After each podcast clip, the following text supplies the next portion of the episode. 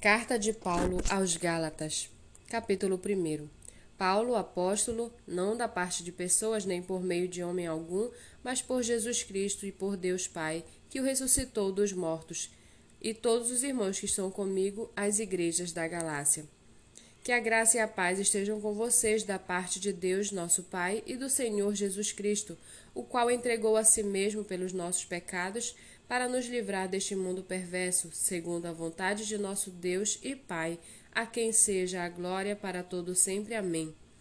Estou muito surpreso em ver que vocês estão passando tão depressa daquele que os chamou na graça de Cristo para outro evangelho, o qual na verdade não é outro, porém há alguns que estão perturbando vocês e querem perverter o evangelho de Cristo. Mas ainda que nós, ou mesmo um anjo vindo do céu, pregue a vocês um evangelho diferente daquele que temos pregado, que esse seja anátema. Como já dissemos e agora repito, se alguém está pregando a vocês um evangelho diferente daquele que já receberam, que seja anátema. Por acaso eu procuro agora o favor das pessoas ou o favor de Deus? Ou procuro agradar pessoas? Se ainda estivesse procurando agradar pessoas, eu não seria servo de Cristo. Mas informo a vocês, irmãos, que o Evangelho por mim anunciado não é mensagem humana, porque eu não o recebi de ser humano algum, nem me foi ensinado, mas eu recebi mediante revelação de Jesus Cristo. Porque vocês ouviram qual foi no passado o meu modo de agir no judaísmo, como de forma violenta eu persegui a igreja de Deus e procurava destruí-la.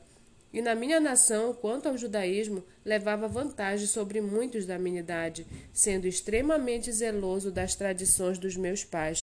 Mas quando Deus, que me separou antes de eu nascer e me chamou pela sua graça, achou por bem revelar seu filho em mim, para que eu o pregasse entre os gentios, não fui imediatamente consultar outras pessoas, nem fui a Jerusalém para me encontrar com os que já eram apóstolos antes de mim, mas fui para as regiões da Arábia e voltei outra vez para Damasco. Passados três anos, fui a Jerusalém para me encontrar com Cefas e fiquei quinze dias com ele. E não vi outro dos apóstolos a não ser Tiago, o irmão do Senhor. Ora, a respeito do que estou escrevendo a vocês, afirmo diante de Deus que não estou mentindo. Depois fui para as regiões da Síria e da Cilícia e eu não era conhecido pessoalmente pelas igrejas da Judéia que estão em Cristo. Ouviam somente dizer: aquele que antes nos perseguia, agora prega a fé que no passado procurava destruir, e glorificavam a Deus a meu respeito.